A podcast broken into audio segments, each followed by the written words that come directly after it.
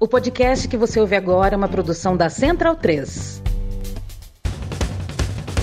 Começa agora pela Central 3, o programa para quem sabe que o futebol é muito, muito mais do que apenas um jogo. Está no ar o podcast da Trivela.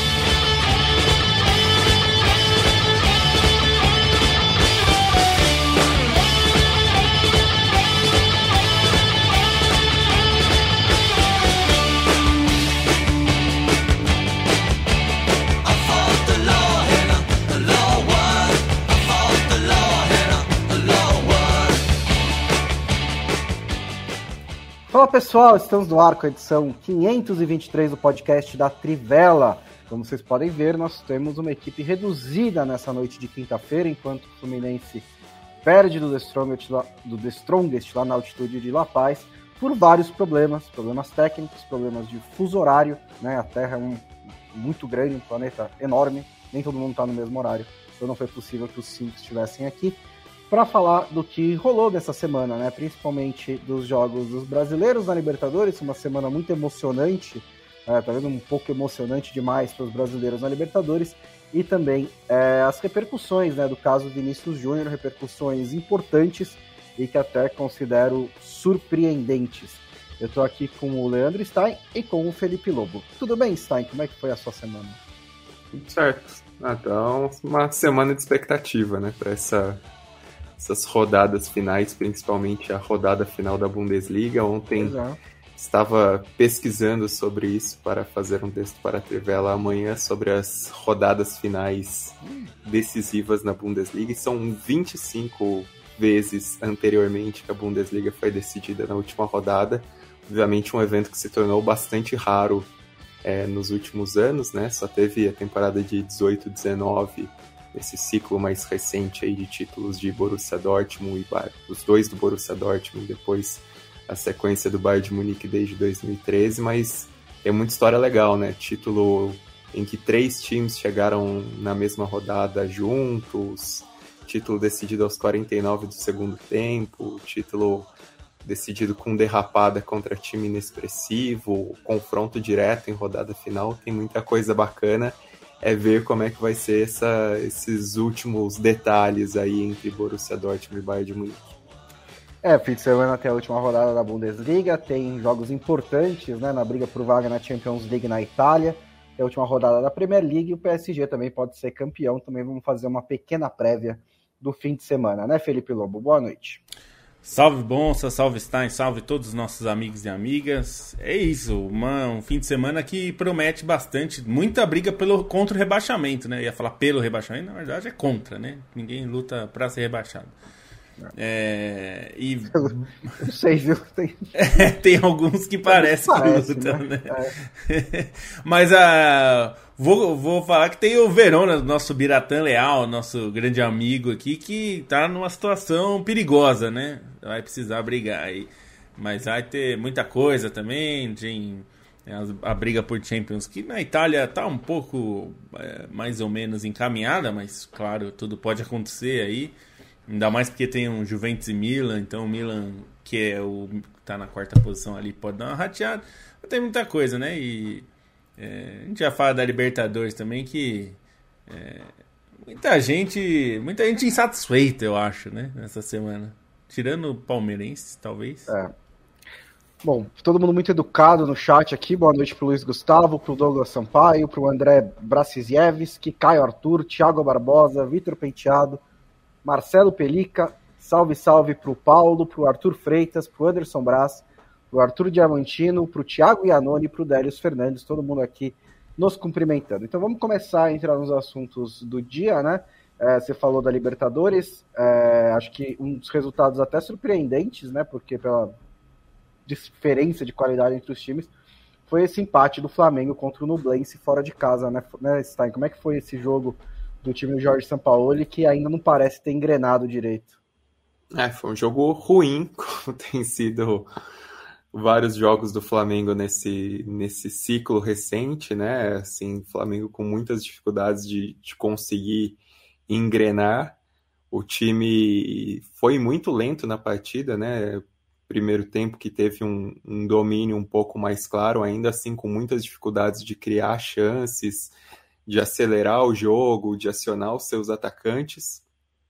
Era uma partida fraca até que o Flamengo conseguisse marcar o gol com o Gabigol, né? Uma bola que é, acabou espirrando na entrada da área, ele aproveitou. O time dependia demais das ações do, do Gerson pelo lado esquerdo por ali, mas ainda assim tinha um tanto quanto de dificuldades é, para conseguir criar, para conseguir, é, conseguir furar a defesa do Nublense. Tomou uma bola no travessão, né, no pouquinho depois do gol, o Flamengo ainda tomou o susto.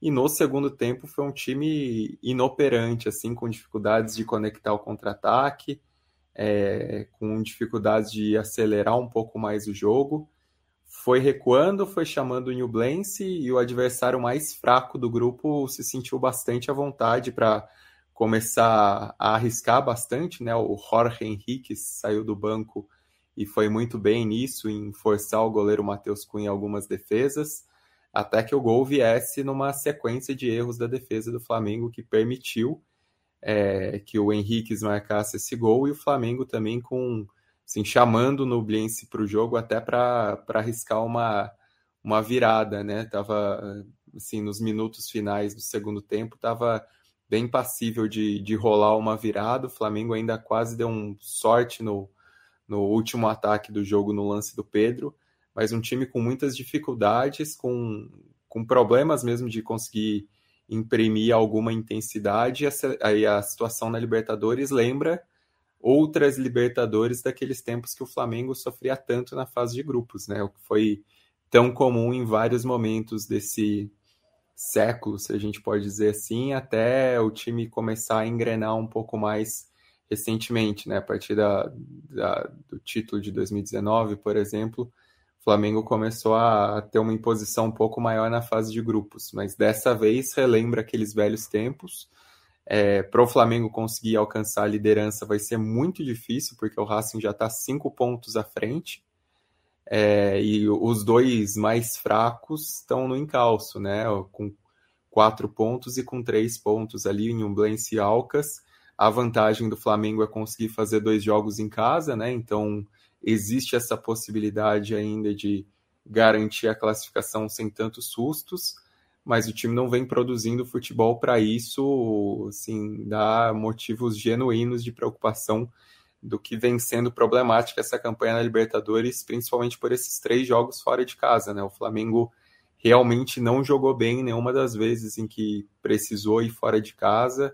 É, mesmo o resultado contra o Racing, que se o empate não seria de se jogar fora pelas circunstâncias com a mais é, da maneira como o jogo se desenhava, o Flamengo acabou desperdiçando uma oportunidade e agora vai com pressão, né? Uma Libertadores tem sido bem mais difícil do que a encomenda para vários times brasileiros, mas acaba refletindo um tanto o, que é esse momento do Flamengo também, né? Um time que não se achou nesse início de temporada, de mudança de técnico, enfim, de, de chegada do Sampaoli, mas não, não parece que, que vai rolar uma evolução com o São Paulo, pelo menos não com essas peças do elenco, né? Fica com expectativa para quem chega de, uhum. de reforço, mas o time não, não tem rendido como se esperava, não tem esse impacto do São Paulo por enquanto. É, a situação do Flamengo é relativamente ok, porque ele está na zona de classificação às oitavas de final e tem dois jogos em casa, né? Não tem mais margem de erro mas também só precisa resolver, fazer a lição de famosa lição de casa, né? Resolver sua vida diante da sua torcida, pega o Racing na próxima rodada e depois pega o Alcas, que no momento é o lanterna do grupo com três pontos, os três que ele conquistou, né? Contra o Flamengo, fora de casa, contra um time misto. É impressionante como o The Strongest perde gol, eu tô realmente chocado. É, e sabe quem não perde gol, Lobo? O Corinthians. Quem? O Corinthians não perde gol, porque é, ele não é cria é nada, nunca, né? 90 Bastante minutos verdade. contra o Argentinos Júnior só de casa, teve uma chance com o Murilo, né, um cruzamento ali da direita do Bruno Mendes, chapou para fora e passou o resto do jogo se defendendo. O que foi curioso dessa partida é que o Liverpool ganhou do Independente Del Valle antes e praticamente a partida não importava mais muito, porque independente do resultado que o Corinthians conseguisse, mesmo que ganhasse do Argentino Júnior, ele ficava numa situação um pouco mais confortável, mas perdendo ou empatando ainda precisaria ganhar os últimos dois jogos para se classificar, né? A não sei que coisas estranhas acontecessem. Então foi um jogo meio estranho. Mas o que, que você estava achando aí desse, desse Corinthians do Luxemburgo, que ganhou até agora, mas parece um pouquinho melhor, mas também não é que tá bom, né? Luxemburgo parecia de bom humor na coletiva, pelo menos, né? Isso é uma coisa que talvez, sei lá, anime. Mas o que, que você acha desse Corinthians do Luxemburgo? É curioso, né? Porque até um amigo meu perguntou, um amigo carioca, perguntou é, quanto tempo vai durar o Luxemburgo e tal, e, e eu falei para ele, eu nem acho que o Luxemburgo é o problema do Corinthians nesse momento, honestamente. É, sei que tem uma, uma, uma, ansiedade por ganhar, né? O time está sem vencer há oito jogos. A última vitória, curiosamente, foi do Lázaro ainda, no comando da equipe, né? Na, na estreia do Campeonato Brasileiro contra o Cruzeiro. É, e esse jogo, esse jogo contra o Argentino Júnior, assim, é, eu acho que o resultado é ruim pelo contexto que o Corinthians está, né? Tá numa situação porque perdeu do próprio Argentinos em casa, porque perdeu do Independente Del Valle e vai precisar de duas vitórias nas duas rodadas finais. Então, pelo contexto, o resultado é ruim. Mas o jogo em si do Corinthians não foi ruim, assim, completamente, digamos, pensando nos últimos jogos.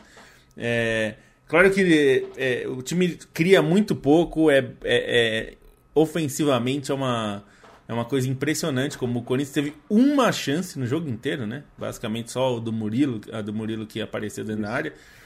É, mas eu acho que assim, se, se a gente pensar, é, dá para você olhar o copo meio cheio ou meio vazio desse jogo. O copo meio cheio é que o time também não sofreu, né? O Argentino Júnior causou muito mais perigo no jogo em Itaquera, no, na Neoquímica Arena, do que nesse jogo, né? Acho que foi muito mais perigoso jogando fora de casa. É, acho que o Corinthians não, não teve problemas defensivos. É, agora o copo meio vazio é que o time ofensivamente sofre demais, né? É, uma nota muito triste é da a lesão do Paulinho, né? É, ele caiu já apontando para o joelho, dizendo que foi joelho. Lembrar que ele voltou, né? Esse ano ele ficou boa parte do ano passado é, fora por uma lesão séria que ele teve no joelho. É, ele sentiu e foi no mesmo joelho, né? É, o inicialmente parece, né? As informações do Corinthians ainda são preliminares porque ele vai ter que fazer mais exames, mas é que seria uma torção, se for uma torção excelente, é, porque é bem menos grave, é bem mais fácil de tratar, ele vai voltar em breve.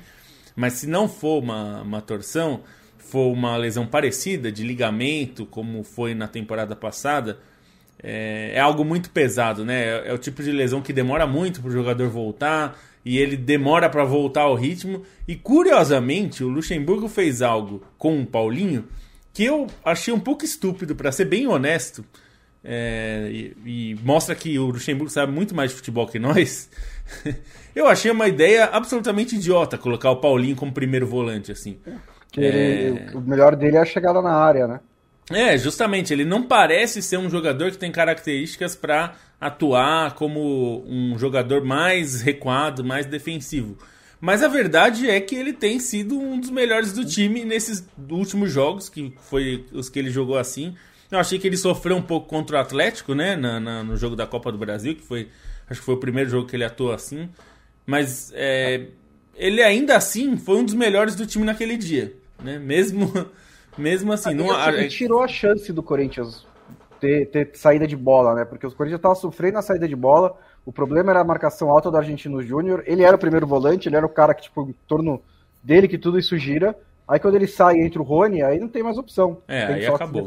Aí não tem jeito. É, o Rony tem muita marcação, né? Muito mais que o Paulinho, mas a saída de bola é pequena. E tem uma coisa que o Luxemburgo falou e, de novo, né? É o Luxemburgo que entende futebol. A gente, principalmente de ser técnico, né? Não a gente, mas é, tem um aspecto que eu achei importante, que ele colocou o Paulinho ali, ele falou na coletiva depois, que o Paulinho dá uma presença física no meio campo, né? Isso eu acho que é importante, porque se a gente pensar na, nos outros meio campistas, né?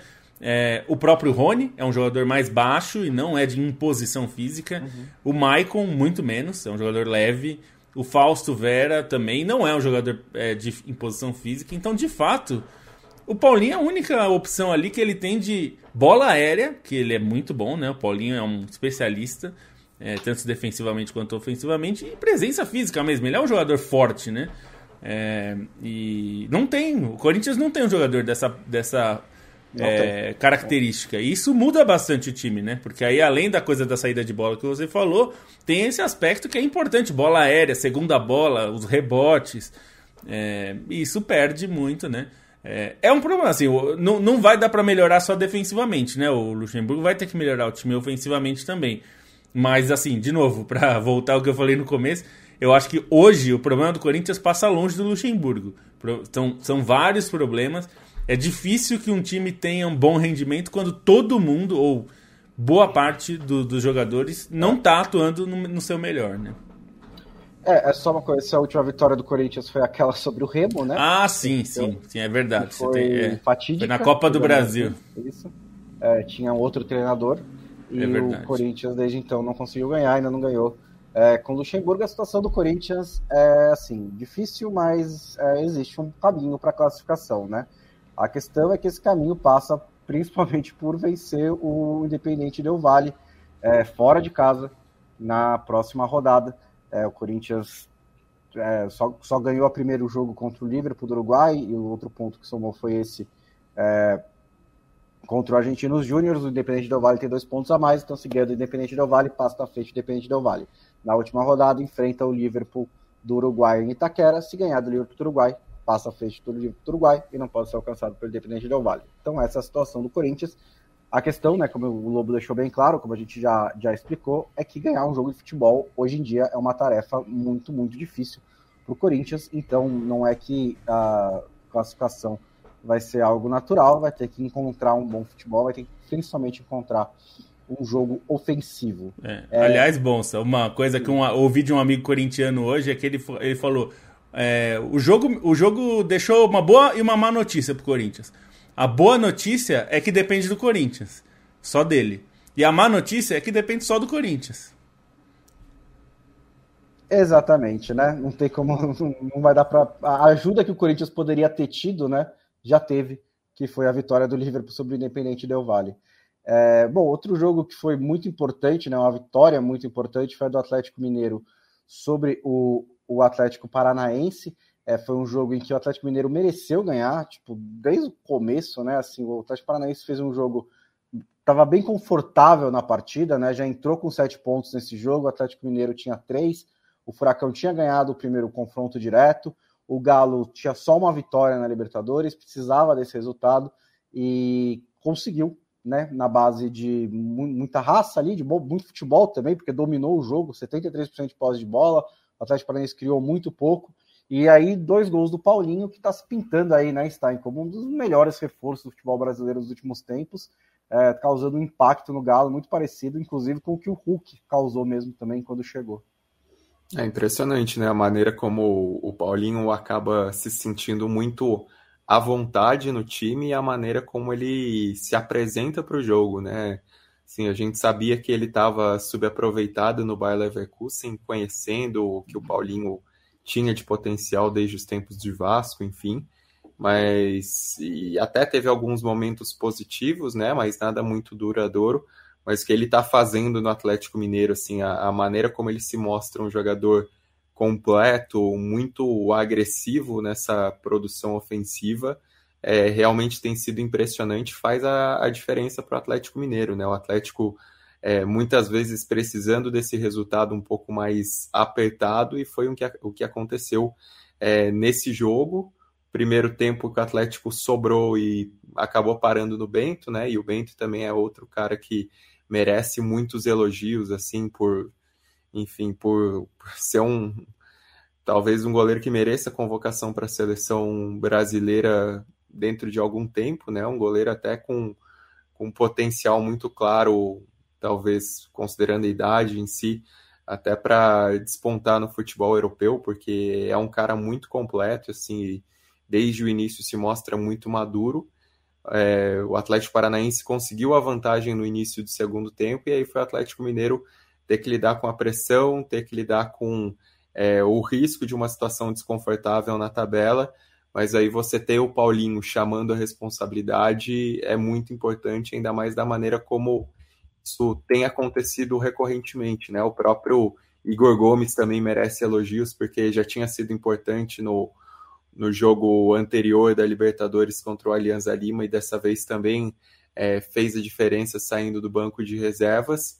E esse grupo da Libertadores, esse grupo G, é um dos mais interessantes pela maneira como ele está bastante equilibrado, né? Atlético Paranaense com seis pontos, o Atlético Mineiro agora com seis dentro da zona de classificação, mas o Libertar com seis e o Alianza Lima com quatro, uma disputa muito parelha. O Libertar que foi campeão paraguaio, né? No, no final de semana é um, um candidato, um, adversário difícil.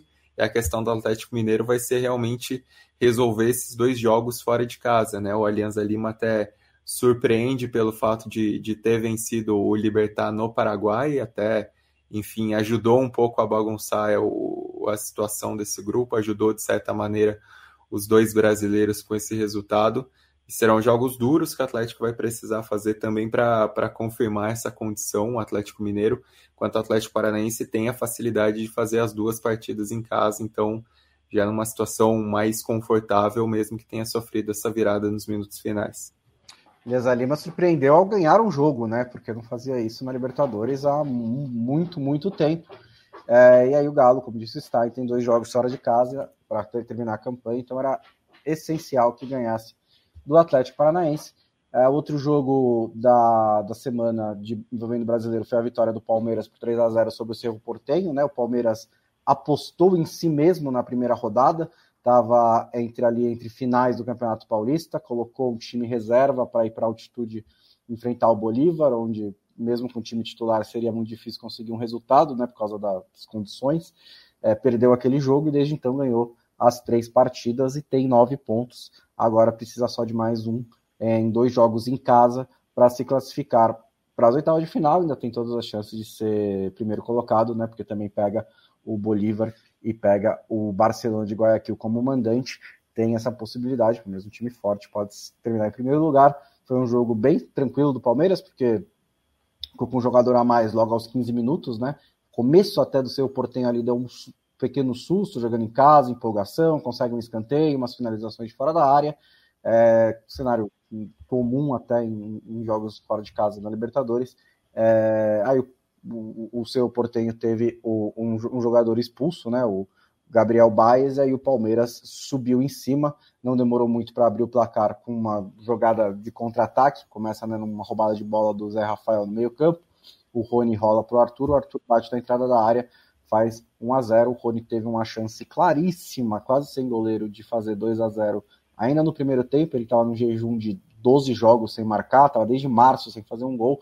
Ele que é o maior artilheiro da história do Palmeiras na Libertadores, mas também é bem contestado. É, ele quebrou esse jejum no segundo tempo. É, o Arthur fez o segundo gol, com uma nova assistência do Rony, e depois o, o Rony fez o terceiro do Palmeiras, e uma vitória bem, bem tranquila. O Palmeiras já teve o Richard Rios expulso, é, achei contestável a expulsão, ele leva o empurrão e cai com a mão para trás, acaba acertando, mas foi meio que sem querer, dava para resolver aquilo com um cartão amarelo para cada um, mas não foi um problema muito grande para o Palmeiras, que tem nove pontos, né, empatado com o Bolívar é, também com nove, o Barcelona de Guayaquil tem três e o Cerro Portenho tem três. Como eu disse, o Palmeiras termina é, enfrentando dois, dois, dois jogos no Allianz Parque, o Barcelona na próxima rodada, começo de junho, e depois o Bolívar no final de junho. É, passar aqui um pouquinho pelos comentários, né? Ah, falando só para completar, o Fluminense perdeu do The Strongest da Bolívia por 1 a 0 placar até que poderia ter sido mais amplo, né? O Fábio fez uma grande partida. É, o The Strongest perdeu uma. Fábio faz uma grande temporada, grande né? Temporada. Bom salientar, assim. O Fluminense Exatamente. tá bem nos resultados, mas assim, o que o Fábio vem jogando para sustentar a boa fase do Fluminense, principalmente nesses jogos mais recentes, assim, tem sido absurdo. The Strong também perdeu uma chance cara a cara, mandou na trave. E o Internacional enfrenta o Metropolitanos neste momento, é, fora de casa, tá 0 a 0 com 8 minutos de jogo. Miguel Marques Krochik pergunta se o Liverpool pode herdar a vaga da Champions City ganhar da Inter. É, não, porque não o, os campeões né, nacionais não influenciam nas ligas, a vaga passa no ranking de, co de coeficientes ali, né? Se você é, meio que tem um efeito cascata. É, e também eu vi aqui que você, você marcou aqui o pergunta do Paulo, né, Lobo? Como ficariam as ligas europeias na Itália se os três italianos ganharem os campeonatos da UEFA? Você quer explicar para ele? É, então, é, é bom, é, é, que assim, é muito diferente a UEFA da Comebol, né? Então é, é lembrar que assim, a, as vagas é, do, do, Os times que conseguem ser campeões, por exemplo, no caso, se a Inter ganha a Champions League e já está classificada para a Champions, ela não abre uma nova vaga. Na, no caso da UEFA, é, nunca se cria uma nova vaga é, para a Liga Nacional, Isso. tá? Isso não é, não é o que acontece. Então, no, a Roma, se a Roma ganhar, aí ela vai. A, ganha a Liga Europa, no caso, né? Ela vai para Champions.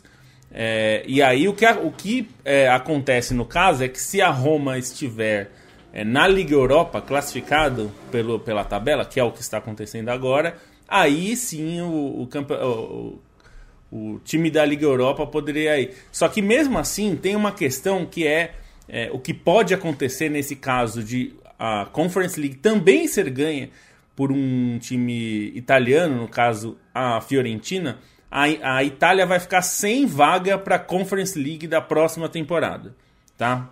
Então, o, o que vai acontecer no caso dos três se classificarem e a, e a posição desses times estar exatamente como está neste momento, ou seja, a Inter dentro da zona de classificação da Champions, a Roma dentro da zona de classificação da Liga Europa e a Fiorentina fora de qualquer zona de classificação europeia, o que vai acontecer é que a Inter vai para a Champions, não muda nada, a Roma vai para a Champions e a, a Fiorentina vai para a Liga Europa e aí o sétimo colocado é, que seria é, iria para a Liga Europa, ele iria para a Conference League, não vai para a Conference League, não vai ter vaga para Itália na Conference League tá? É isso que acontece basicamente. Isso, claro, depende das posições que vão terminar, mas como tá bem, faltam duas rodadas só, a Fiorentina certamente não vai entrar numa posição de classificação. É, a Roma pode acabar perdendo essa posição né, de, de classificação à Liga Europa, e aí não mudaria nada também.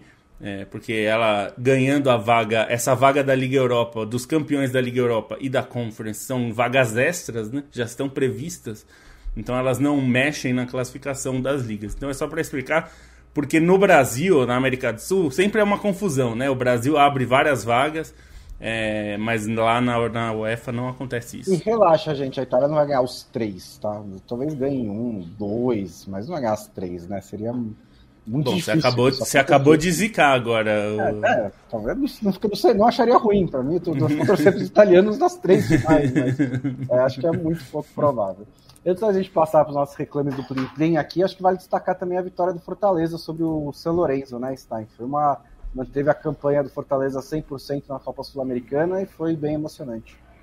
É, de novo, né? As duas vitórias do Fortaleza contra o São Lourenço foram bem emocionantes. Os 2 a 0 é, da primeira metade da fase de grupos na Argentina e agora esse 3 a 2 meio malucão, né? Que Fortaleza conseguiu arrancar na unha aí nos acréscimos do segundo tempo, um pênalti até bobo que permitiu o gol do Iago Pikachu, até é, quem fez o pênalti foi o Carlos Sanches, né? O volante jogou Copa do Mundo com a seleção colombiana, tá no São Lourenço agora, mas foi um pênalti pueril que permitiu esse gol do Iago Pikachu e Fortaleza numa campanha muito, muito boa na Copa Sul-Americana com 100% de aproveitamento, com 12 pontos, 4 vitórias, é, garantiu pelo menos a classificação é, pros mata-matas, né? Ainda não está garantido em primeiro, mas pode se garantir ainda nessa, nessa quinta-feira, a depender do resultado do jogo entre Palestino e Estudiantes de Mérida. Mas é um Fortaleza que, que na competição continental, de novo, né? Mais uma vez,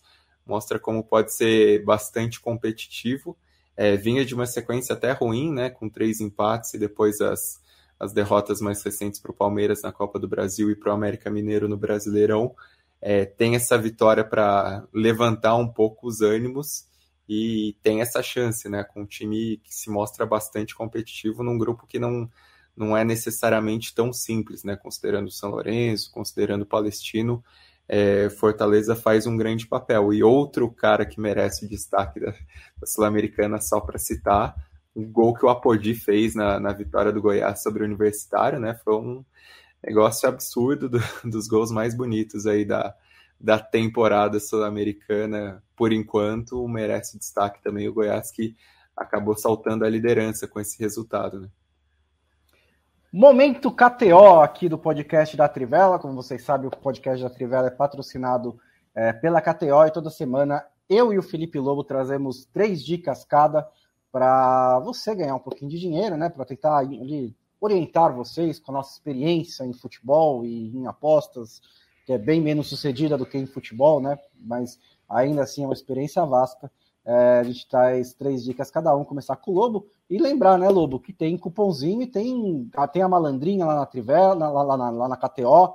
É, tem várias modalidades legais, um bom atendimento, atendimento em português e também tem um cupom se você quiser apostar com a gente. É isso, para você que vai, você não é cadastrado na KTO, vai lá, se cadastra. Na hora do seu cadastro, você coloca o cupom Trivela e você ganha 20% de free bet no seu primeiro depósito. Ou seja, você depositou 100 reais, 20 reais entra como é, extra, então você vai ter um crédito lá na sua conta de 120 reais para apostar. É, então é, é, legal. E a, a malandrinha, para quem conhece, já ouviu ou já viu, na, as a, apostas de antigamente da loteria esportiva, tem um quê disso, mas tem muito mais do que isso.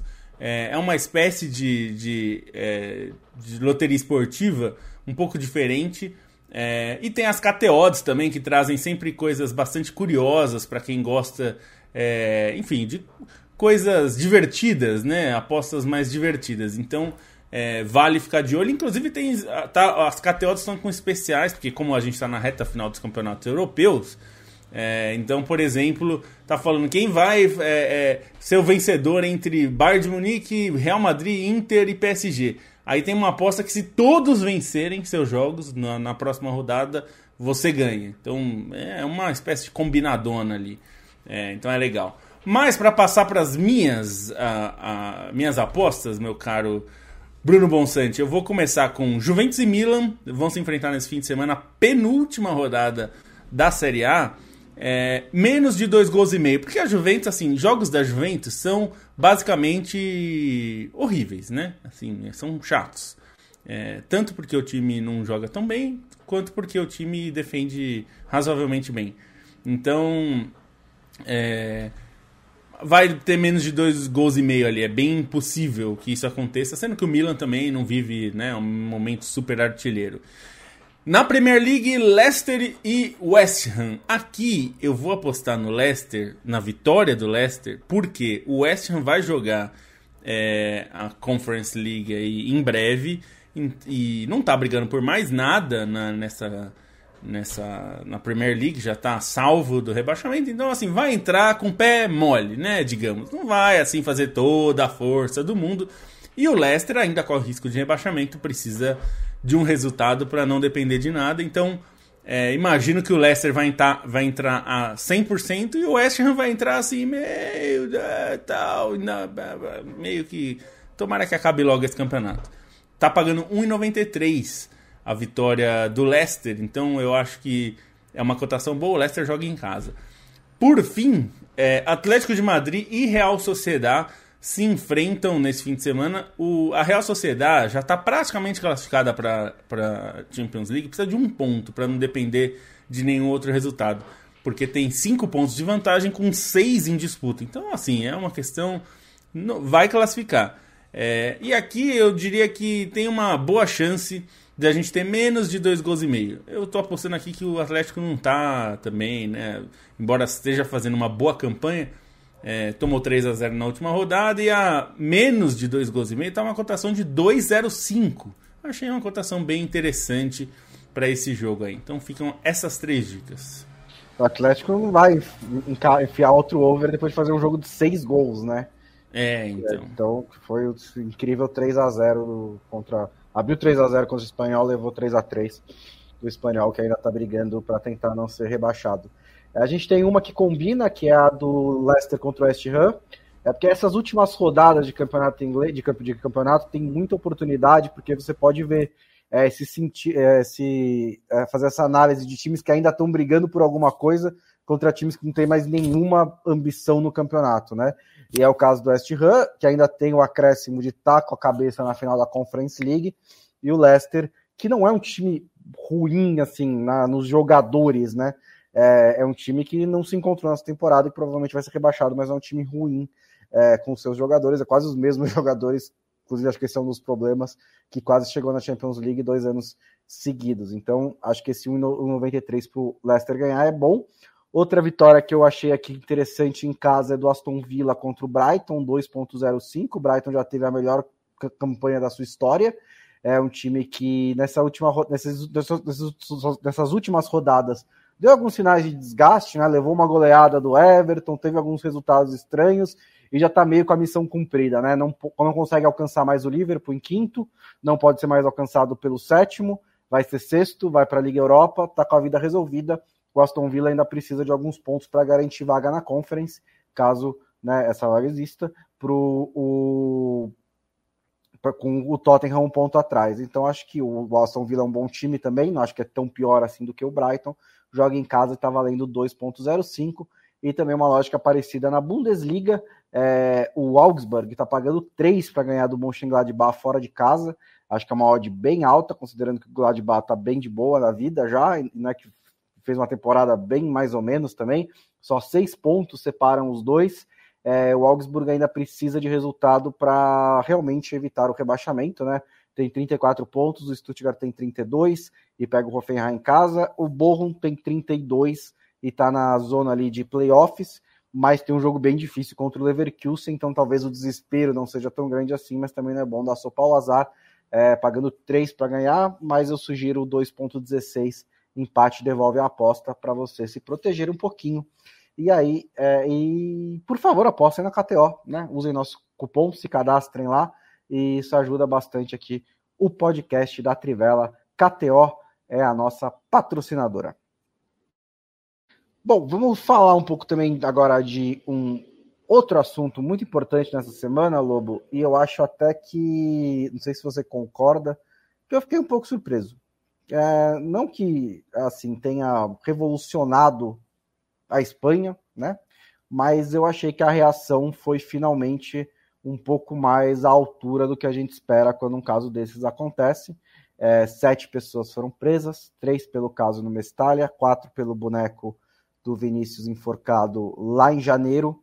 O Mestalha foi fechado parcialmente por cinco partidas, além de uma multa de 45 mil euros. Eu acho que essa sanção poderia ter sido mais forte, achei que foi é, um pouco branda demais, né? Um fechamento parcial e uma multa bem vagabunda. É, pelo, foi imposta pelo Comitê de Competições, né, que é um órgão ali que recebe representantes da Federação Espanhola, de La Liga e do Conselho de Esportes, que é um órgão governamental é, da Espanha. É, o árbitro do VAR de Valência Real Madrid foi demitido. É, a mensagem de da Liga é que eles vão fazer uma reestruturação no VAR, então ele acabou saindo, mas seria uma tremenda coincidência que isso fosse feito na, no dia seguinte a ele enviar uma imagem editada que acabou prejudicando o Vinícius Júnior, porque mostrou ele atingindo o Hugo Duro, mas não levando um mata-leão. Então, esse árbitro, o Inácio Iglesias Villanueva, está fora. O cartão vermelho do Vinícius Júnior foi é, rescindido. E o Javier Tebas contratou um RP, acho que um bom RP, inclusive, né? Acho que o cara fez valer o dinheiro dele essa semana, porque ele fez o que ele deveria ter feito, né? É, assim, não, não morro de amores pelo Javier Tebas, não acho que ele virou uma pessoa legal. Mas ele, pelo menos, depois de fazer muita coisa errada, falou a coisa certa essa semana. Né? Pediu desculpas ao Vinícius, aquelas desculpas meio condicionais, mas pediu desculpas, disse que errou, que, se equivocou nas mensagens que mandou é, pelo Twitter depois do caso de racismo no Mestalha e começou a falar em punições de verdade. Né? Não é pouca coisa o presidente de La Liga dizer que aceitaria deduzir pontos em caso de racismo, depende 100% de como isso é, é, aplicado, porque a gente existe esses mecanismos em outras ligas que nunca são aplicados, mas assim, quando o, campeon, o presidente do campeonato aceita isso, ele está é, colocando o campeonato que ele organiza sob um risco gigantesco, porque pode ser que aconteça várias vezes e ser uma bagunça na liga. Então acho que pelo menos quer dizer alguma coisa, mas ele também escapou um pouquinho dizendo que ele não tem poder de fazer isso, pediu para ter um pouco mais, já até que foi um pouco arrogante dizendo que resolve racismo em semanas, se ele tiver poder para poder punir os clubes que ele não tem nesse momento. O que, que você achou dessas repercussões essa semana? É, bom, primeiro o, Le, o Tebas é, na parede foi, eu vou te dizer que eu fiquei, achei muito satisfatório. É, e, e, assim, tem, tem um aspecto, né, bom, eu acho que é, muita gente ficou numas, numas discussões que me parecem um pouco, umas discussões meio filosóficas, é, do tipo, ah, mas é que. E isso acontece no Brasil também, tá? Essa, em função da possível, da ideia de uma punição de perda de pontos é, por, por racismo, e aí as pessoas falando, mas aí as pessoas não vão estar tá deixando é, de ser racistas porque elas é, repensaram as coisas, é porque o time pode perder ponto. Bom, mas é assim que o mundo funciona. Porque assim, se você tirar é, a punição, por exemplo, por assassinato, é, contando só com a boa. É, com a noção, né? Com o bom senso das pessoas. Boa acho que É, não acho que não vai funcionar muito. É, esse, então, é um ponto, assim, esse é um ponto vazio, assim, assim. Então, beleza, a solução é, é esperar para que todo mundo vire, vire boa pessoa. Pois todo é, seja então... bom. E aí a gente não vai acontecer. Me parece uma coisa meio inócua, assim. É, é, claro, as pessoas não respeitam as regras de trânsito porque elas têm bom senso. É porque tem multa. É, isso é assim que o mundo funciona. Então, assim, o fato de ter punição é educativo por si. Que, que assim, se você tá tomando uma, uma, é, uma punição, que é uma punição pesada, você perder pontos, né? O time perder pontos é, significa assim as pessoas vão ter que se adequar a esse, esse cenário e portanto assim vai haver já uma educação da pessoa que se ela fizer isso isso é tão errado que o time dela vai ser prejudicado. E assim eu volto numa discussão que numa coisa que é muito menos grave mas que ajudou a resolver. Aqui no Brasil vocês lembram muito bem que tinha coisa de tacar copinha em campo né? Ou tacar objetos em geral em campo e era uma, um tal de perda de mando, né? Foi uma festa no Brasil anos, anos atrás. Os times perdiam mando, todo, todo ano os times estavam perdendo mando porque tacavam chinelo, copo plástico e não sei o que. Passaram a punir com perda de mando, é, e aí o, a condicional para você não perder o seu mando era identificar a pessoa que jogou e punir essa pessoa, e aí, portanto, não, é, não perder o seu mando. É, eu acho que o princípio pode ser pensado daí, né? É, que você pode é, punir, a não ser que você você pune o clube, a não ser que o clube identifique quem são as pessoas que, que cometeram os atos racistas e que essas pessoas é, sejam punidas. Eu acho que é, um, é uma medida que faz com que o clube tenha que, que agir. E, e é, é uma coincidência, né? Pegando, voltando para o caso específico, né? Estava falando de uma forma geral, porque o Tebas lançou isso aí no ar, sabendo que ele não decide isso, né? E que os clubes vão ser totalmente contra, como são contra no Brasil também, e portanto isso não vai acontecer. A perda de pontos é uma carta retórica que ele usou, que ele sabe que não é ele que decide, os clubes vão fazer uma reunião, todos os clubes vai ser 100% contra, inclusive o Real Madrid, e não vai acontecer nada. Isso daí é só para jogar a famosa. É, né, é, ficaria, muito fala... surpreso, eu ficaria muito surpreso se fosse diferente. É, isso daí, como você falou, foi um fruto de uma boa assessoria de comunicação. E eu, me, me chamou bastante a atenção que ele chamou é, a empresa que transmite no Brasil, a emissora, que é a ESPN, para fazer uma exclusiva, para falar as mesmas coisas, né, que você citou, de pedir desculpas e tal. É, só para chamou... dar o cronograma, ele na terça-feira, né, falou com a ESPN Brasil, falou com o Globo Esporte também, falou com o Fernando Calas da Reuters, pelo menos foi os três que eu vi. Então a terça-feira a prioridade foi: eu vou falar com a imprensa brasileira, porque é um Sim. mercado importante, talvez seja o mercado mais importante fora da Espanha para a La Liga. Né? É, para fora da Europa com certeza, né?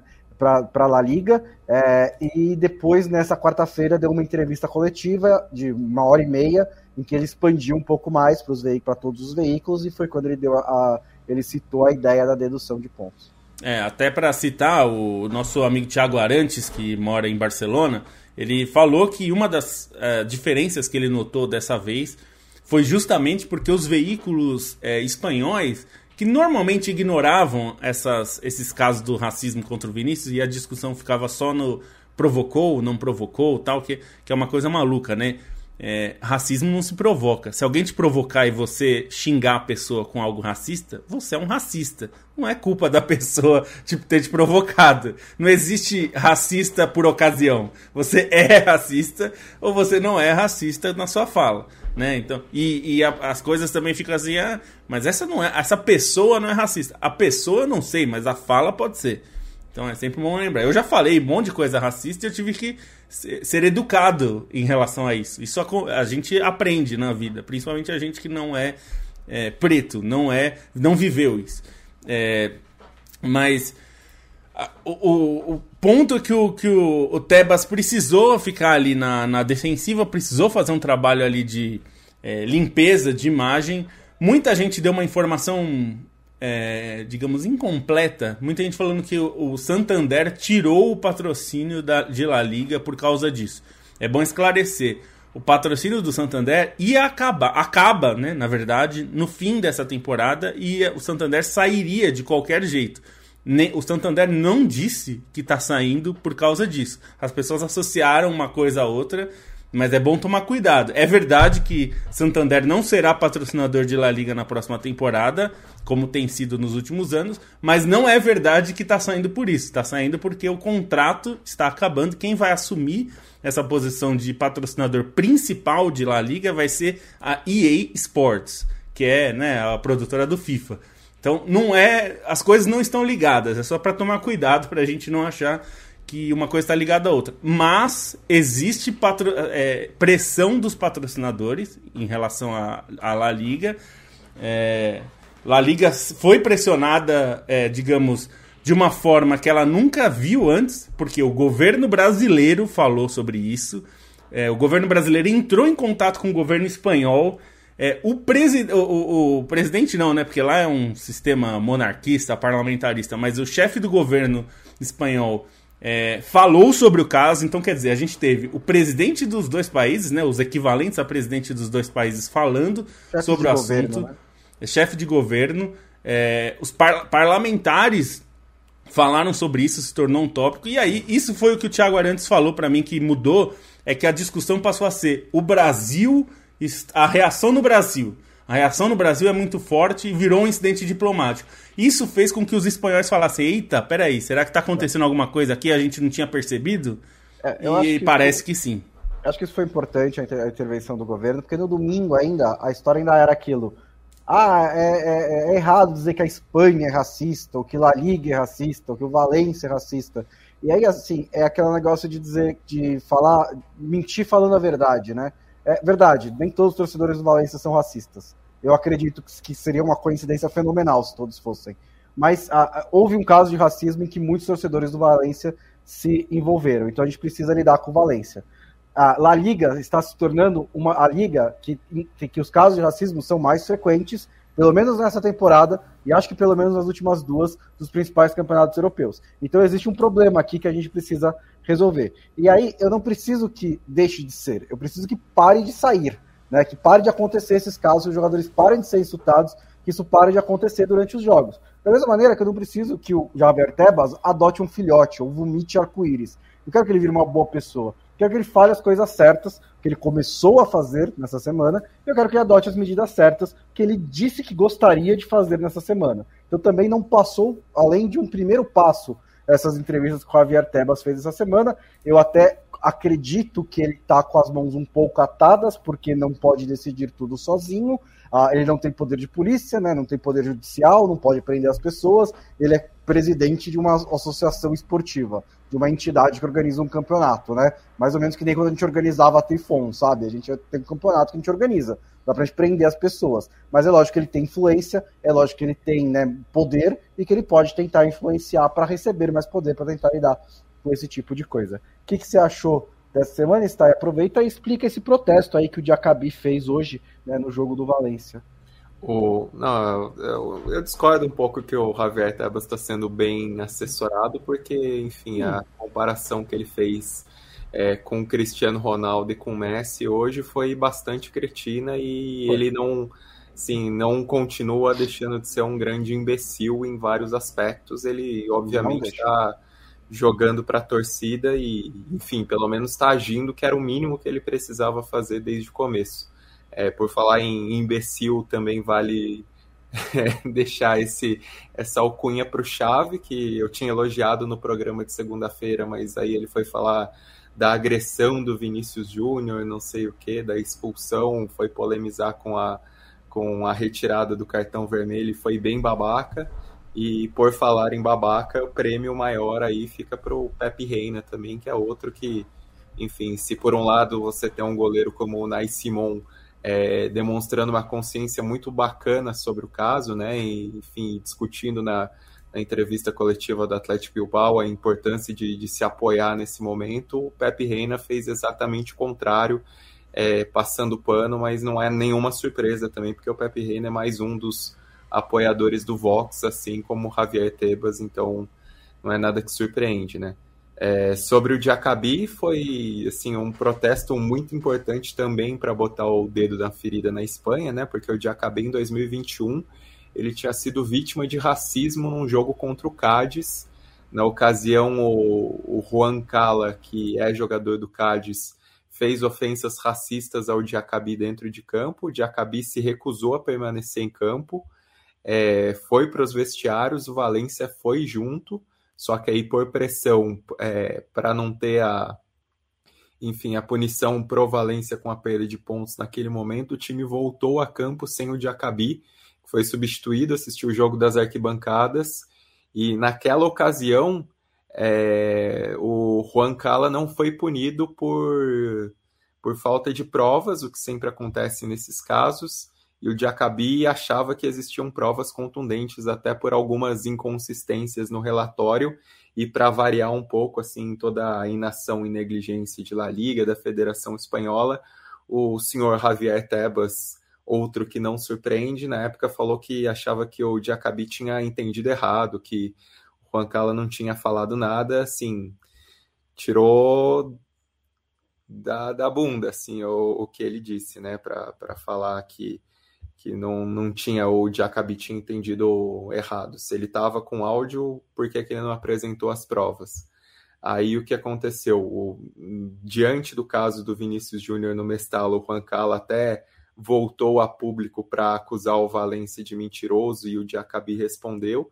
E o Jacabi foi um raríssimo personagem do Valência que ele não estava em campo né, no, no jogo de, de domingo ele estava lesionado, mas pelas redes sociais ele se manifestou a favor do Vinícius, reiterou como seria importante o Valência fazer sanções firmes contra os torcedores responsáveis pelo racismo.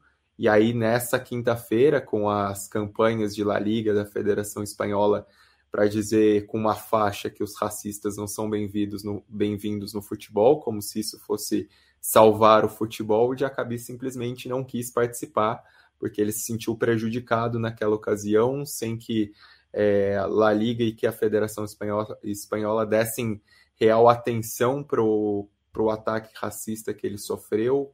É, achou que, que as duas entidades fizeram um pouco caso e que agora, é, num protesto meramente cosmético, ele não, não tinha sentido de participar daquilo. Então, são imagens bem emblemáticas, né? Todo os elencos hoje de Maiorca e Valência é, com a faixa dizendo é, repudiando os racistas junto com a arbitragem e no fundo de Acabi fazendo seu aquecimento sem participar. Vale lembrar que além do Valência ser o time envolvido nesse caso recente com o Vinícius Júnior, Maiorca também é um clube que teve problema de denúncia de racismo com o Vinícius Júnior nessa temporada, que soava ainda mais é, enfim, mais falso todo esse clima ao redor do diga não ao racismo diante de tudo que aconteceu nessa temporada.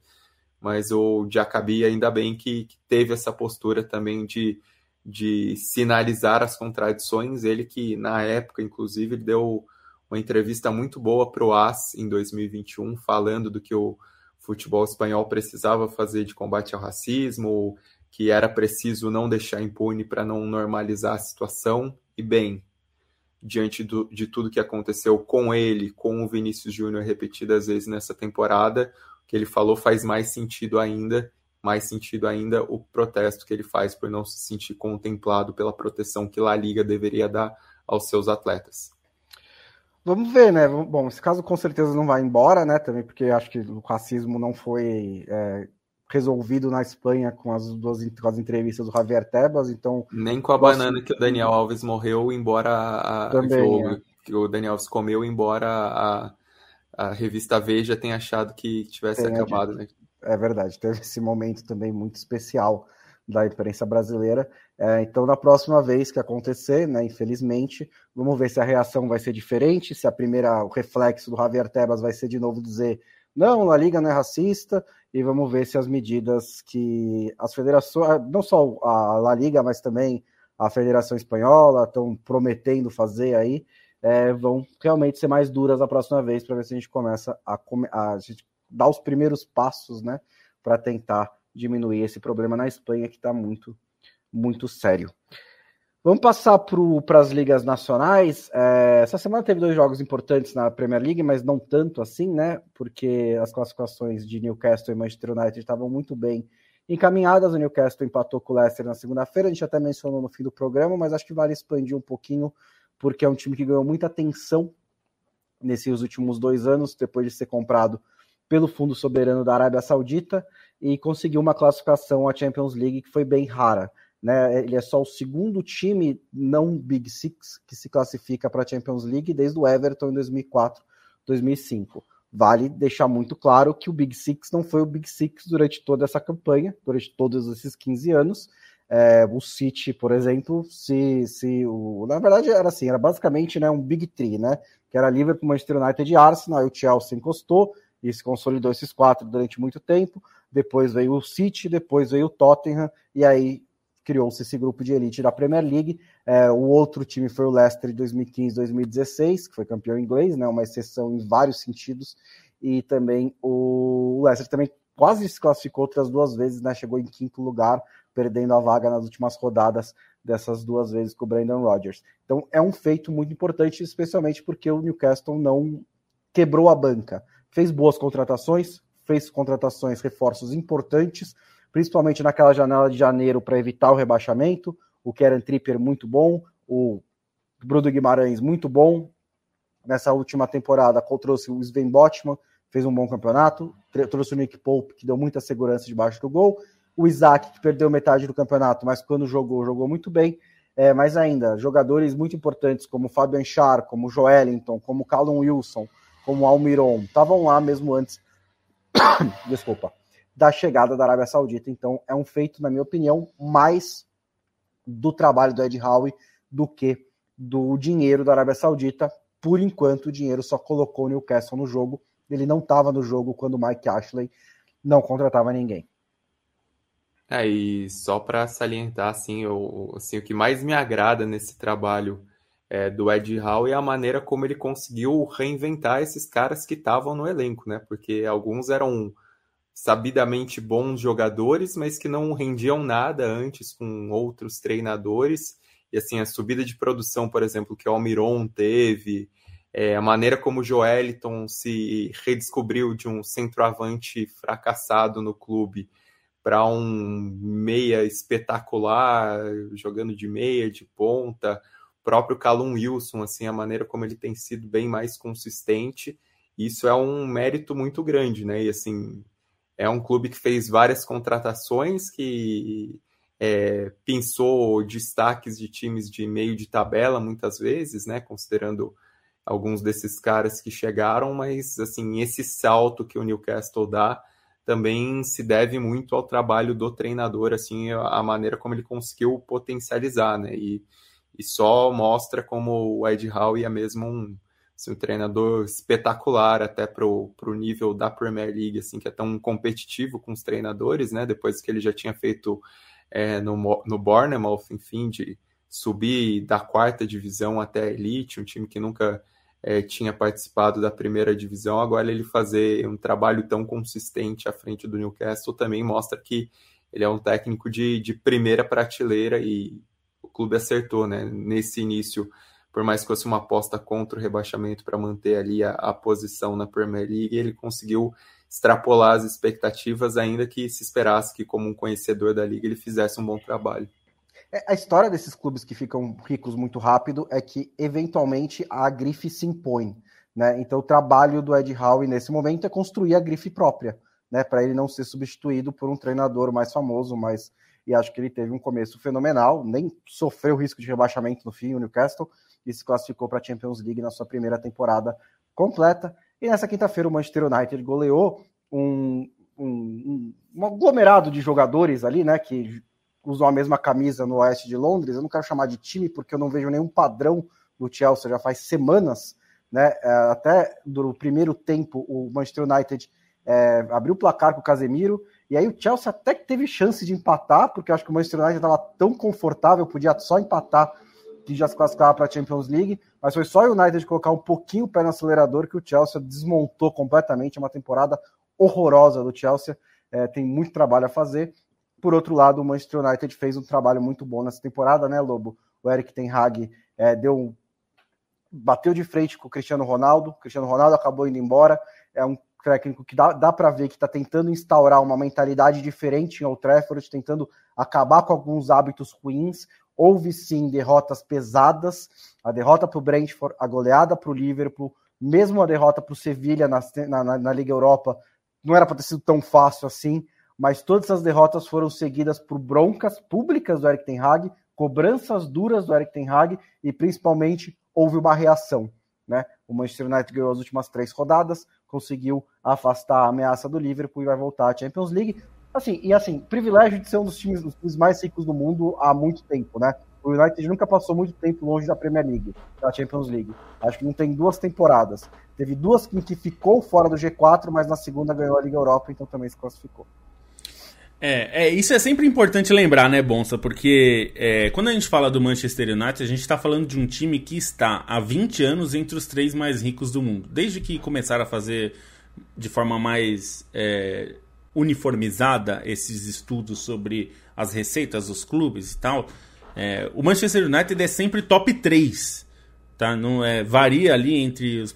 Então, assim, é, nós estamos falando de um clube muito rico. Assim, organicamente rico. E assim, eu digo organicamente não porque é, você não possa ficar rico de outro jeito, mas é que times como o Chelsea e o Manchester City tiveram, digamos, é, um turbo para você se tornar é, é, eles jogaram no prejuízo durante alguns anos para né, você chegar no ponto de virar receita. Claro que é, é, o Manchester United é um caso muito diferente, é um caso até que eu acho que dá para relacionar mais com o Bayern de Munique. Ele é um pouco o Bayern de Munique da, da Premier League, no sentido de que ele tem acordos comerciais muito acima da média, muito. Então, por exemplo, o contrato da, do Manchester United com a Adidas é sempre o primeiro ou o segundo maior da Adidas. É, normalmente fica entre ele e o Real Madrid. É, um renova e fica maior, e o outro renova. Então, e mesmo com o time numa draga, né? Nós estamos falando de um time que não ganha a Premier League já faz bastante tempo, é, já faz 10 anos, né? É, que não ganha e, enfim, e, e, que não ganha a Champions League também há muito tempo.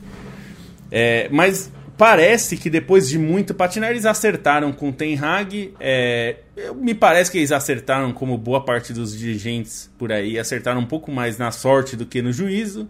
Embora tenham feito uma ótima escolha em contratar o Ten Hag, me pareceu mais. É, se, se, se, o Ten Hag não faz a campanha que fez né, na, na, na, Champions League pelo Ajax, não sei né, enfim, se, eles, se era exatamente pelo trabalho ou era pelo resultado. De qualquer forma, ele conseguiu, deram é, liberdade para ele conseguir fazer um bom trabalho.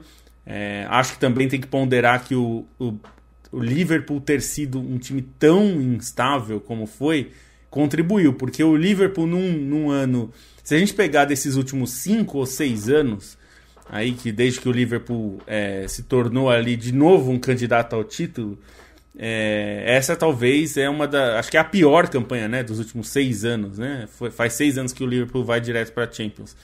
É, então, assim, o Ten Hag deu uma certa sorte de pegar o Liverpool nesse, no pior ano desses seis, né?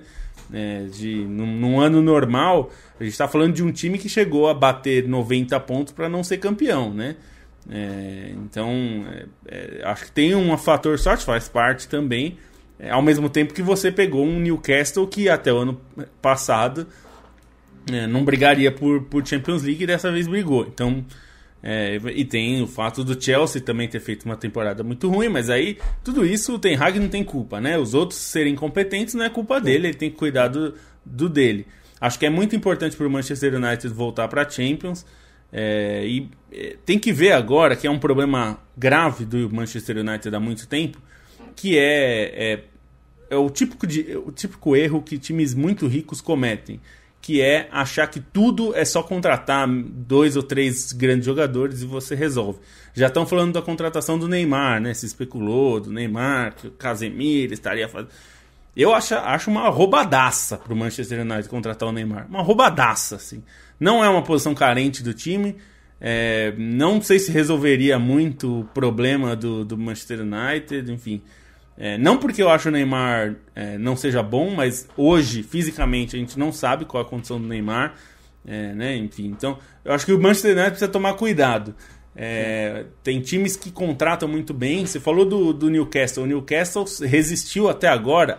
Eu suponho que não vai resistir muito tempo mais a trazer uma estrela, mas até agora resistiu e tem trazido jogadores que só tendo dinheiro pode ser, você pode trazer, mas são jogadores que, por exemplo, o Leicester poderia também ter contratado. Então, por exemplo, o, o Isaac, que veio da Real Sociedade. É, o Isaac, é, eu acho que é o ponto fora da curva, né? É, é porque veio, veio bastante caro. Mas eu digo, é, um clube da Premier League estruturado, é, se fosse é, fazer uma aposta, Leicester, consegue.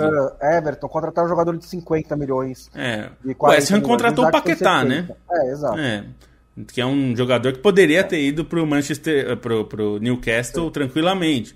Então assim, eu acho que a, a, o Newcastle conseguiu segurar e eu acho que não é por filosofia, né? A gente sabe que é muito mais por um medo de ser exposto, né? É. É, é, nós estamos falando de um momento que o Manchester City está com 115 pendências é, de né, infra, supostas infrações sendo analisadas pela, pela Premier League, que está meio sentado em cima disso, ninguém sabe quando que isso aí vai ser analisado, se vai ser analisado, se vai ser punido. Enfim, existe um momento, digamos, muito desfavorável é, para isso. Se o Newcastle gastasse tubos de dinheiro, assim, absurdo, talvez isso criasse uma sensação muito pior e uma pressão muito maior em cima também em relação a uma fiscalização, sendo que o governo está no momento de fiscalizar o futebol, enfim. O momento não é bom para o Newcastle ficar gastando, trazendo estrelas internacionais aí a rodo, né? Acho que tem esse aspecto. Mas... O Manchester United pode trazer três estrelas se ele quiser, mas a questão é: será que uhum. o Manchester United não precisa ser mais Newcastle nesse sentido? Buscar jogadores mais para completar o seu elenco do que só ficar trazendo estrelas Talvez. que vão vender muita camisa? ao mesmo tempo, né, a melhor contratação do Manchester United em muitos, muitos anos foi uma estrela para o meio campo, né? Sim, é verdade. O Casemiro que mudou completamente ali a mentalidade do Manchester United, mudou completamente o meio campo do Manchester United. Tá, esse jogo contra o Chelsea mesmo fez um gol, deu uma baita passe para o Sancho antes do segundo gol do Martial. E tem mais de um jogo, né, de, de, de que ele é decisivo, né, tanto atrás quanto na frente. É, não tem tantos Casemiros por aí para você contratar também, né? Só que não queria deixar passar batido a excelente temporada. É que foi que justamente a posição que era, era mais carente, acho, do elenco, né? É, exatamente. Agora tem, acho que a prioridade do Manchester United vai ser um centroavante. É, não precisa necessariamente ser uma estrela. Acho que eles não vão conseguir se segurar e vão tentar ir atrás de uma. É, tem, falta um pouquinho profundidade na defesa. Falam muito campo. do Kane, né? É, o Kane, o Zenhen, né? Tem alguns nomes aí que são ligados ao Manchester United, mas acho que é, a primeira temporada do Ten Hag ele colocou uma plataforma no, em vigor, colocou fundações ali, né? Criou uma espinha dorsal. É, os resultados no geral foram bons, ganhou a Copa da Liga, pode ainda ganhar a Copa da, da, da Inglaterra contra o Manchester City, né? Estragar o Trips Coroa. E aí acho que se ganhar vira realmente uma ótima temporada, né? uma excelente primeira temporada do Ten Hag, mas acho que ela já foi muito, muito boa. Bom, vamos encerrar o programa, né? E aí, assim, tem as rodadas do fim de semana, então eu vou deixar para o tchau de vocês o que, que vocês estão mais ansiosos para o fim de semana. E não vale o Bayern, o Borussia Dortmund, tá? Porque aí é fácil, né? Estamos todos ansiosos pelo, pelo Borussia Dortmund. Só para deixar aqui bem claro, né, o Borussia Dortmund joga contra o Mainz dentro de casa. Se vencer, independente do que o Bayern de Munique fizer, o Borussia Dortmund é campeão alemão pela primeira vez desde 2012, né? É isso, né? É. Desde 2012. Então aí 11 anos de jejum.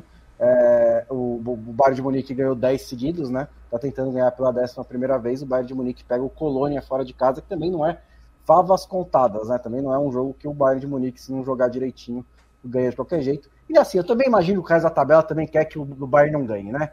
O Polônia vai jogar ali para tentar estragar a vida do Bayern de Munique, então vai ser uma rodada é, muito. O Colônia tem uma mala branca, né? Assim, entre aspas, porque o contrato do Modeste tem um bônus na casa de seis dígitos caso o Borussia Dortmund seja campeão alemão. Então o Colônia já tem esse incentivo por contrato, assim. Muito interessante. É, é, uma, é uma mala branca do bem, né? Legalizada, é. digamos. É, é bom lembrar, né? Que mala branca é ilegal, é. né? E também tem briga na parte de baixo da tabela, né? Schalke, Borro, Stuttgart e Augsburg ainda brigam contra o rebaixamento. Seu destaque do fim de semana está em e o seu boa noite, por favor. Ah, eu estou interessado em saber o que vai acontecer com o Hamburgo no fim das contas. É uma história boa também na também. segunda divisão. Só que, assim, Heidenheim e Hamburgo, os dois pegam times é, na zona de rebaixamento, né? Os dois estão brigando pela última vaga do acesso direto na segunda divisão alemã, mas a tendência é que o Heidenheim acabe é, confirmando a segunda colocação e conquiste um acesso inédito, né? Um clube de ascensão, ascensão recente, tem um treinador que está desde 2007 no cargo, é bem provável que jogue o Hamburgo de novo para os playoffs contra o rebaixamento, e aí vai ter aquela pressão também em quem sobrar ali da Bundesliga, né? Pensando nos times que estão lutando contra o descenso, tem o Schalke que chama atenção também, tem o Stuttgart que conseguiu uma vitória importante, mas corre risco. É, vai ser uma briga boa aí, pensando também nesses playoffs da Bundesliga, mas o Hamburgo, ao menos dessa vez, vai para os playoffs, né? Já está garantido pelo menos mais dois joguinhos aí para brigar com acesso, se não conseguir ultrapassagem é, contra o Heidenheim. Lobo, é, sua Inter pode se classificar para a Champions League nesse fim de semana, né? É, vai ter esse, esse Milan e Juventus, e que mais que você está interessado nos jogos do futebol europeu?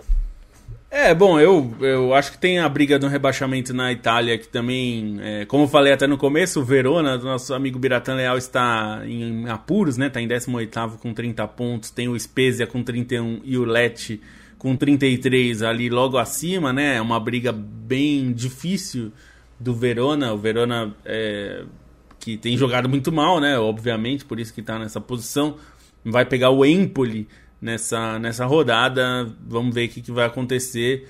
É, acho que pode ser algo é, interessante. Mas eu diria que sobre rebaixamento, a briga de La Liga é uma briga bastante dura ali, né? Porque tem é claro que com mais ou menos chances, né? Não são, não, é, não são todos com a mesma chance, mas são sete times que ainda tem, ainda brigam, né? Entre para se salvar ou para é, é, né, para não, não serem rebaixados, né?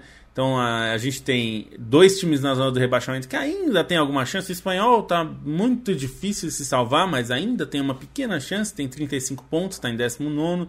Valladolid, do Ronaldo é, tem 38 pontos, está em 18. E aí tem Cádiz, também 38. Getafe, também 38. Almeria, 39. Celta, 40. Valência, 40. Celta e Valência um pouco mais tranquilo, mas a gente tá. Faltam duas rodadas. Então, com 38 pontos, se o Valladolid ganha e o Valência perde, volta a ficar na zona de rebaixamento. Então a briga está realmente bastante acirrada e certamente vai para a última rodada, porque essa, essa rodada agora é, a não ser o espanhol, que pode ser rebaixado já com clareza, os outros certamente vai ficar para a última rodada. Uma briga bastante dura. O Valência ainda pode acabar rebaixado. É, ainda vai ser uma briga bastante interessante ali nessa parte de baixo do, do campeonato, porque lá em cima, como a gente falou, a Real Sociedade está com 5 pontos à frente do Villarreal. Só para perder a vaga na Champions, precisa perder os dois jogos e o Villarreal ganhar os dois jogos. É absolutamente improvável. Então, é, a briga do rebaixamento é mais interessante. E boa noite. E, e boa noite, muito boa noite. É, eu vou. Eu, eu, eu, apesar de torcer para o Liverpool, eu não gostaria que o Everton fosse rebaixado, acho que seria um desastre. É, inclusive, inclusive, é um clube que é, corre um sério risco de falência se cair para a segunda divisão, porque é, as contas estão em um estado horrível.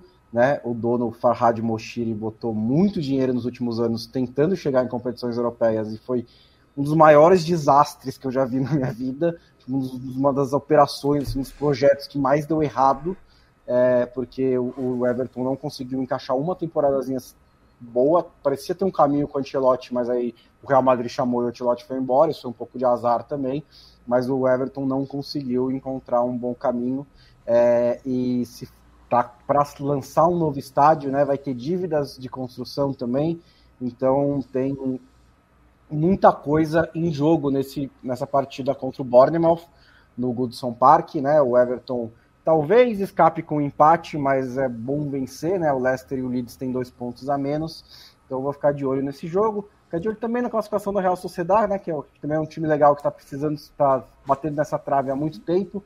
Eu tenho um amigo americano que mora na Califórnia e torce para a Real Sociedade. Eu nunca entendi direito, mas eu vou ficar feliz por ele também, porque tem, conversei com ele várias vezes nesses últimos anos sobre a Real Sociedade, estava sempre muito deprimido que a Real Sociedade perdia, né, perdia força na, na, segunda parte do campeonato, mas dessa vez conseguiu se segurar. E só falando também sobre o Everton rapidinho, né, a 777 Partners está começando a negociar para contratar o Everton, para comprar o Everton, e a 777 está virando o grande urubu do futebol, né, assim, o time começa a ficar meio mal, assim, a 777 aparece com os olhões, assim, compra, né, comprou já o Hertha, comprou o Lyon, que também não está não tá quase caindo, mas também não está bem. E agora está de olho no Everton. E assim, é, se eu fosse comprar um clube na Inglaterra, eu acho que o mais subaproveitado do momento, é, o que está mais abaixo do seu potencial, é realmente o Everton. É um, agora não é mais né, o quarto campeão inglês, né? Acho que o City, se eu não me engano, passou à frente ou empatou, mas era quarto campeão inglês até outro dia. Mora numa cidade apaixonada pelo, por futebol, uma região mais forte de futebol na Inglaterra e é, tem muito potencial ali que não é explorado há muito tempo. Dá um último boa noite aqui para todo mundo, para o Juan Pablo, para o Thiago Anoni, para o Victor Penteado, para o Pedro Espadari Bianco, para o Arthur Cristal e para o João Paulo Meningue Machado. Várias pessoas aqui que mandaram mensagem para a gente e acompanharam o podcast na Trivela ao longo dessa última uma hora e 16 minutos. Muito obrigado a todos vocês. Podcast da Trivela número 523 fica por aqui. Semana que vem estamos de volta com o Leandro Yamin, com o Matias Pinto, com o Leandro Stein, Felipe Lobo e todo mundo. Time completo da Trivela para mais uma edição, falar tudo que rolou no fim de semana. Boa noite para todo mundo.